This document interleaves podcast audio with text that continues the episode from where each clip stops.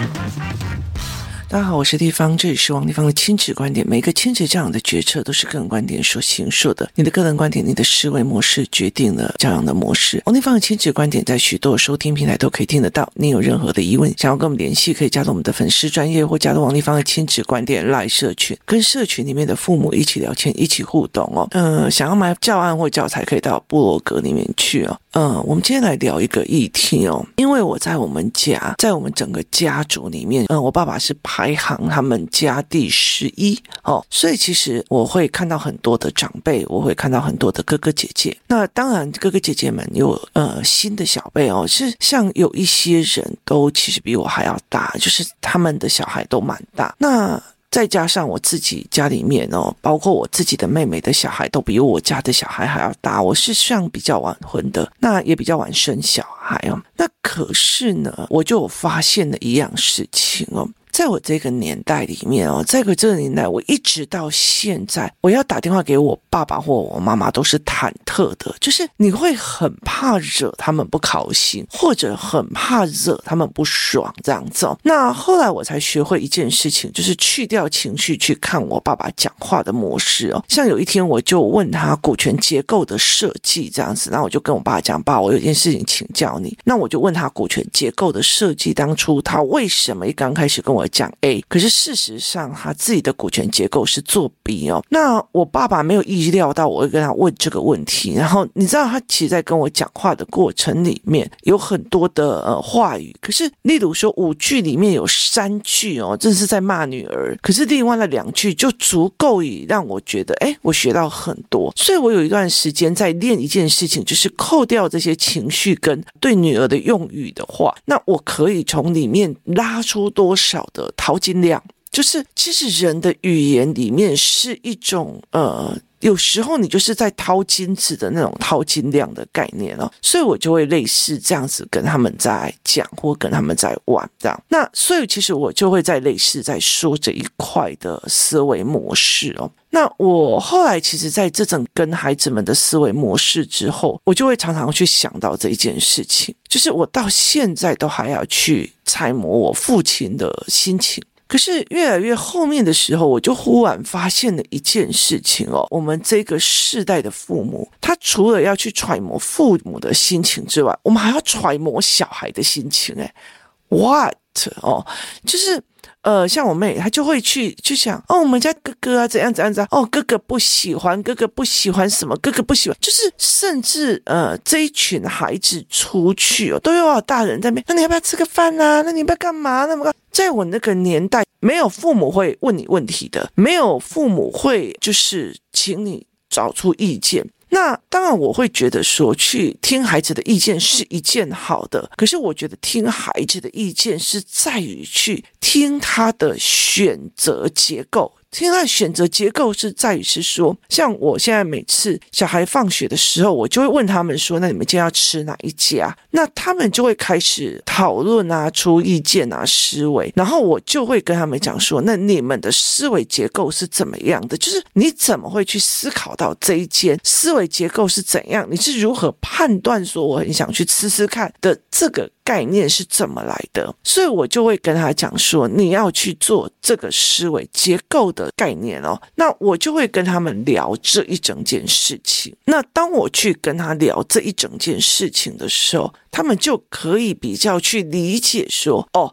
这我是在问的是他们的思维结构，而并不是在问他们的感官喜好。可是问题是在有多少的父母，他其实在问孩子的过程里面，是让孩子误解了我问他的感官喜好。所以你知道吗？我后来就会觉得，哇塞，有好多的小孩哦，就是那种一副塞宾，然后等着你去服侍他。等着你去取悦他，等着你去安抚他，我就觉得说，天哪，我觉得。你们你们摆出来的派头比马斯克比那个马云呐、啊，然后比那个张忠谋还要高诶，就是大家都要看你塞宾这样子哦。那我就觉得为什么要干这件事情哦？而且其实我也看到了很多的，到了国中、高中哦，就是不知道在忧愁啥，你知道吗？就是他的人生不知道在忧愁啥。后来我又觉得说，父母也是这样子的，就是他们好像人生没有任何的嗨森或者任何的预言或者愉快的那种子的概念哦。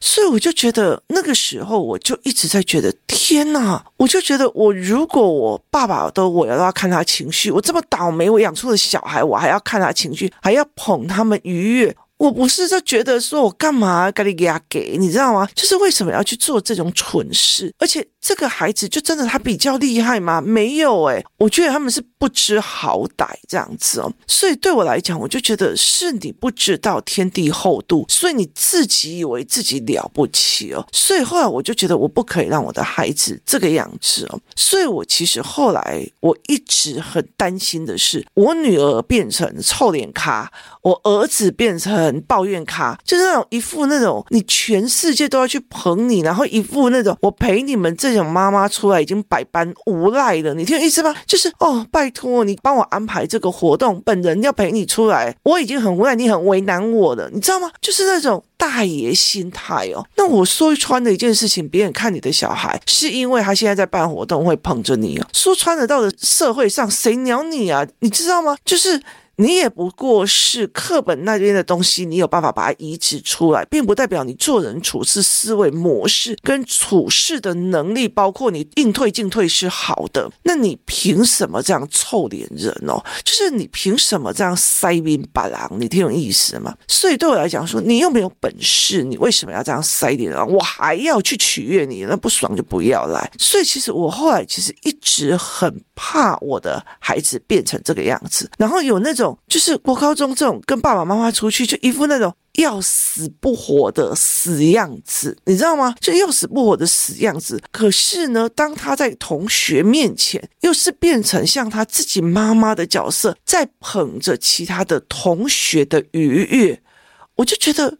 天哪，有这么的奴吗？哈，所以我后来就一直在想这件事情，到底我们这一代的父母做了哪些事情，让孩子觉得哦，我的情绪大于一切哦。我我我老实说，我我今天很老实说，就是如果我以前跟我爸爸出去，然后我爸爸在跟他的朋友谈事情。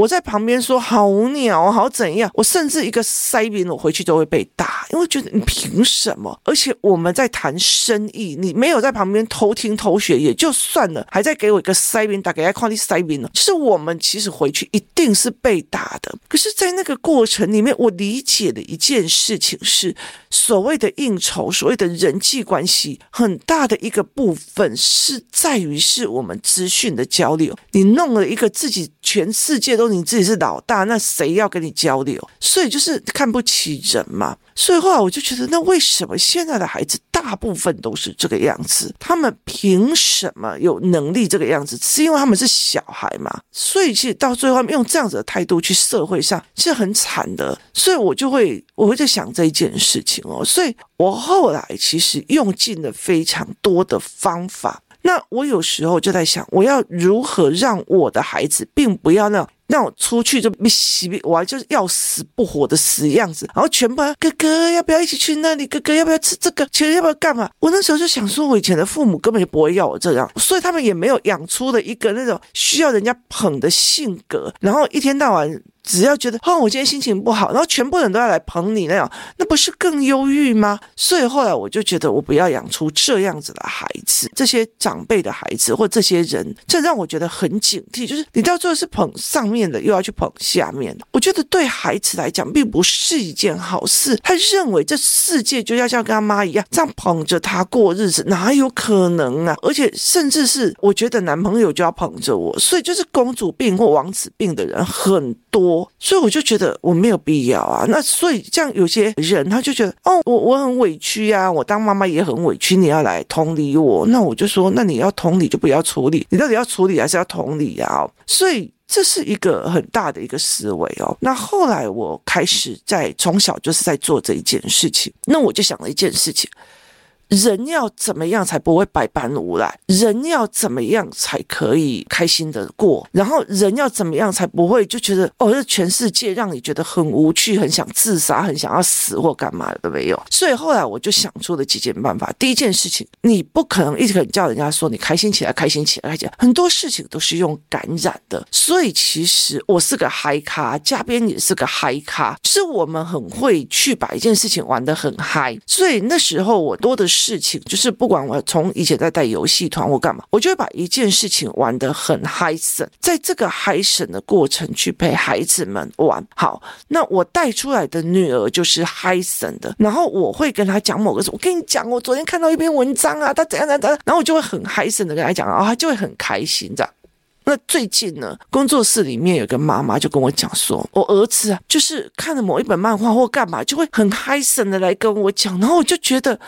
他在跟我讲的过程里面，我看到你女儿的样子，因为他妈妈也不是一个会嗨得很开心的人，所以他的方式就是一直想尽办法让他儿子跟我们一起出去，然后去感染姐姐的嗨森这样子。那姐姐的嗨森是早期是我，那现在体力比较不好的，就是等于是姐姐来主打，所以他其实是团体里面的嗨森的那一个人。那你如果团体里面就是一个。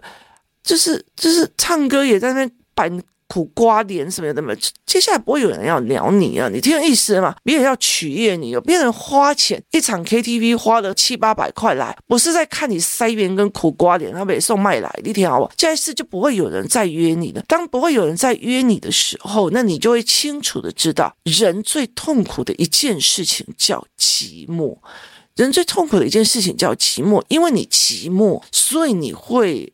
嫖妓，然后去找一夜情，那其实不一定是性欲的问题，它是寂寞。然后因为你寂寞，甚至你开心不起来，所以当你吸了大麻，觉得轻飘飘的感觉之后，你就会觉得天哪，有一个东西可以让我开心起来。当你寂寞没有朋友的时候，你就会想要去做交友软体或干嘛。好，当。你没有能力去跟人家面对面的成为朋友的时候，所以在台湾目前这么多的手游跟手机的问题的时候，是做了什么事情？是这个小孩从小到大没有游戏团体，没有真实的团体，没有语言团体陪他把语言，然后游戏跟人的应对进退练起来，所以他看到人不知道怎么跟人互动。但是他又需要有朋友，尤其到了五六年级之后，他需要有朋友，他需要有一些人跟他一起用，所以他就会误以为网络手游上的那些朋友是朋友。他们很好玩的一件事情就是聚在一起，不敢面对面的聊天，也不会面对面的玩，也找不出乐子。但是一人拿出一个手机可以连线，然后就干送送干，啊这样子就觉得他自己有朋友。我觉得是一个。非常非常哀伤的状况，也意思就是说我真实世界里面我出不去，所以我只好躲在这里，然后必须要交友引伴来去做这一块事情。所以后来其实我为了这件事情，我。组了游戏团，然后我我常常会去办一些很嗨森的一些活动啊、旅行啊或干嘛有的没有的，所以我会去办一些嗨森的东西去看，然后去旅行去做这一块的事情然后像另外那个妈妈，她是会一直就地方我们来转什么好不好？地方我们去做什么好不好？另外为什么？因为她知道我是嗨咖，嘉宾也是嗨咖，然后她的小孩。他并没有那么的嗨，所以他希望他的小孩可以跟这一群在一起，然后让自己的孩子可以快乐起来。因为他的小孩也是早期就是一直打人，一直打人，然后也不会跟人家互动，然后后来到时候一直就是沉迷在一直看书。我看书我就不需要跟人家互动，然后妈妈又会觉得我是一个爱阅读的小孩，可他一沉浸下去就是全部的沉浸，是非常可怕的那种沉浸哦。所以对他来讲，他是。这样子的一个思维模式在做，所以后来我就会开始在了解一件事情哦，渲染力是最好的教养。渲染力也是最好的交朋友的方式，在这整个游戏团体是渲染力带起来的，在这整个工作团体它也是渲染力带起来的，这是一个非常非常重要的一个思维模式。你怎么去把这个渲染力达到一个顶点，然后把这个渲染力达到一个顶峰，它是一个很重要的一个思维模式哦。所以其实我就会常常在跟人家讲说。人的寂寞是很可怕的。就是后来像我儿子就会问我说：“妈妈，你老了的时候，你会不会希望跟我们住在一起？”我说：“不会，我想要去找一个房子，然后就一个人住，然后每天看看书，学学东西，然后去游个泳这样子。”那他就问我说：“那你不怕寂寞？”我说：“人如果是到精神层面的，可以跟任何知识点对峙的时候，聊天的时候，那个时候你心灵是，就是你不需要有朋友，你还是可以很过得很好。可是问题在于是，当孩子们在读书的东西的过程里面，并不是心灵层面的增长的时候，其实你现在去看一下国中的社会科课本、国中的自然科课本，那并不是一个心灵增长的，那我学到的思维的感觉，所以其实他们会很空，所以他们会开始去找朋友。找朋友聊聊的时候，你的话题就会被他们带走。例如说讲韩星啊，讲手游啊，讲干嘛？那如果你的孩子又不会跟跟人家对谈，所以他只好就是在网络上，他就沉迷在网络上。所以其实有很多人在讲说，诶，抖音不好，或者是什么东西不好，其实他并不是不好，而是在抖音的世界里面，符合孩子们的对话系统，就是短句。少句扭一扭这件事情就好了，就是他的语言系统是没有逻辑，然后几句话就可以把整场带过去的。他会有长思维吗？他没有一定的长思维。所以后来其实我就常常带着我女儿去，例如说去唱歌啊，然后带她去世界各地到乱闯啊，然后甚至在台湾也乱闯。那我到任何一个地方都会把很多事情玩得很嗨森，可是我也遇到说走到哪里就是一个苦瓜脸的妈妈，然后一个不嗨的妈妈，然后他又。不愿意呃跟别人，所以这小孩也会越来越惨哦。其实，在这个年代里面哦，呃，青少年忧郁症非常非常的严重。你可以想想看，你从三岁入幼儿园开始，你几乎都没有什么，就是上课下课，上课下课，朋友也是隔壁的那一桌的，然后讲不到两句话，老师又叫你集合，所以你基本上不会有真正的开心。所以你到了国中、高中，你已经呃忍受了这么多年的没有内容的、没有思维性的教育的体制。的时候，你会不忧郁？我真的觉得蛮难的哦。然后你也没有其他的面相，也蛮难的。所以后来其实我一直想尽办法，就是去感染我自己的孩子，然后去看我的无厘头，去看我的疯狂乱闯，去看我的聊天幽默，是看我的互相 cos 这样子哦。所以后来到最后，包括去唱歌，去干嘛，然后去嗨这样，那就我后来就跟我的。朋友在讲哦，就是我后来在看我自己的亲戚的，差不多跟我们女儿差不多年纪的孩子，就是真的就每天都一副很忧愁的脸啊。可是我女儿就是一个嗨咖，你知道，小天才最近她换了一只手表，然后是少年版，就是有一些学习的软体这样子。那其中有一个很重要，叫做情绪的侦查，就一看她永远都是情绪在愉悦、非常开心的一个 range 里面，所以我就常常跟别人讲。说，我一不小心把自己的孩子变成一个嗨咖，去 KTV 唱歌的时候是唱起来，然后麦克风拿着就不放，然后就开始唱啊、跳啊、抖啊、这种摇啊这样子，就是我把他养成了一个嗨咖，然后去任何一个地方吃东西就会很开心，然后不管我带任何多动，不管是烤肉还是干嘛，他就会把自己当成主办人，然后陪所有的小孩子疯啊闹啊。就已经来这里了，为什么不把自己玩的开心一点？我就记得我爸爸曾经跟我讲一件事情，就是。你臭脸也是一天，苦也一天，为什么不把自己弄嗨森一点，就把自己弄开心一点啊？可是我后来会发现，我爸也没有开心，他很严肃哦。可是我慢慢的在学着放松，在学着嗨森，在学着在很多的东西里面找到愉悦。可是我找到的是思考性的愉悦。那我女儿已经进阶到思考性也愉悦，然后整个人也放松与开始的去做一个嗨咖。所以很大的一个概念是在于是，当我们去捧着小孩开不开心的时候，其实他会以为这世界上由他决定所有的一切，由他的开不开心决定一切哦。那后来其实我觉得，到我现在这种状况的时候，他嗨不嗨是他在文本里面得得到得不到开心，他在思维里面得得到得不到开心，他在逻辑里面得得到开心嘛？他在人与人之间有没有得到那种自在与逻辑？那最重要一件事情是他可以是随时嗨神的人吗？他可以是随时开心起来的人吗？他是一个嗨咖吗？他还是一个很严肃的严肃咖哦。所以这完全是不一样的。我再再讲一件事情，当这个世界越来越进步的时候，所有东西都可以用 AI 把解答解出来的时候，你一定要有最强的人际关系、思维能力跟开心起来的能力哦。那我觉得那个奥特曼非常有趣，他的认为是说，当我 AI 弄出来的时候，你加入了他的某一个机制，那 AI 所赚的钱你都可以分红，就是你可以去做着躺平的生活，就会变成全世界大部分都同样。的一个平等的状况，因为他就会分你钱，所以这是让我觉得很思维。当所有的事情、所有的工作都变机器人取代，人类到底还是要做什么？就 enjoy it，就是开朗的过生活哦。所以其实这是非常有趣的一件思维哦。你的小孩有没有把他做成是一个嗨咖？他走到哪里都觉得自己很开心，他遇到了很多事情都很开心。在下雨天里面骑脚踏车，他很嗨，不是倒霉死了，下雨干嘛还要来骑车？然后你带他出出去闯夜店，然后我妈带我去闯那个，好好玩哦，好，他会觉得不好意思，那什么不良嘛。然后例如说，我带他出去就是墨宝潜水，就是找一个盖，然后他陪他们潜水，就是他就会觉得哇，那家庭云那是怎么样？有的没有。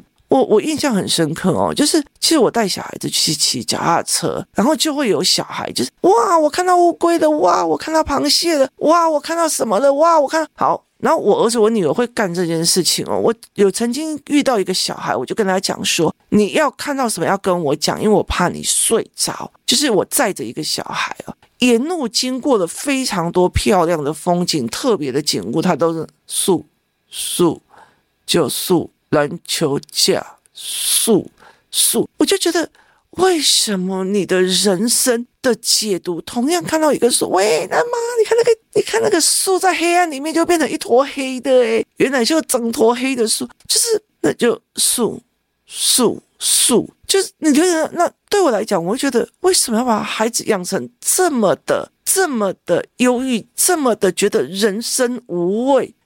怎么会把小孩养成这样，然后却并不觉得这件事情很严重，甚至还觉得自己可以用自己越悲观的方式带着孩子去用悲观的方式的玩法，我就觉得非常的有趣哦。这是每一个人的思维，这是让人家觉得诶有趣，非常的好玩这样子哦。所以后来我就觉得说，我不想要。那天我就在开玩笑，我就跟我女儿在开玩笑，因为我就举着我身边的几个人，我说。这群小孩哦，出现来就是个塞逼，然后要不然就是在旁边装自闭啊，就是做可怜。他们一个第一个就是他们不会去跟人家熟秀他也不会自己嗨声，他没有一个自嗨系统，然后又要别人在那边哦，你要不要这样玩啊？你要不要下来玩啊？你要不要干嘛？就是别人要哄他。我说我爸跟我妈从来不哄我，我还变成一个嗨咖，而且我并不觉得我应该要给人家看我的脸色。可是我后来就跟他讲说，我以前就一直很害怕这种小孩，我很害怕我自己养出这种小孩，所以我后来就用了很多的方法，包括感染力，包括思维，包括一天到晚去换一个新奇的东西，甚至包括小孩子下课哦，他们下课我都会习惯性的走不同的路线，发现不同的思维。只为的我要练他们的观察力、发现力。哇，这里有这种店呢！哇，那边有这个东西，我们怎么平常都没有发现这个东西？我们怎么样？好，结果后来我就在整个 KTV 里面跟工作室里面哦，我女儿一进来，我看到别人带脚蛙进来，脚蛙这样，然后我就说，我后来我只是要让我的孩子不要那种忧郁跟塞林，然后悲剧王子。现在我却发现了，我养出了两个嗨咖。跟他们在一起，人生好有趣，每天都好嗨森，太有趣。然后发现什么东西都非常非常的开心，这其实是让我觉得这个世界。这么的美好哦，在你在孤独的时候，你就要想他走到哪里，哇，怎么会有这个？哇，怎么会有那个？任何一个小小的事物，都是他活下去而不悲观的一个东西，是从小练出来的嗨咖理论哦。所以，怎么带你的孩子是一件很重要。当我们越来越尊重孩子的时候，到最后他们脸越来越臭，你就要去扶持他们，然后又要取悦他们，这件事情让我觉得真的是太伤害小孩了。今天谢谢大家收听，我们明天见。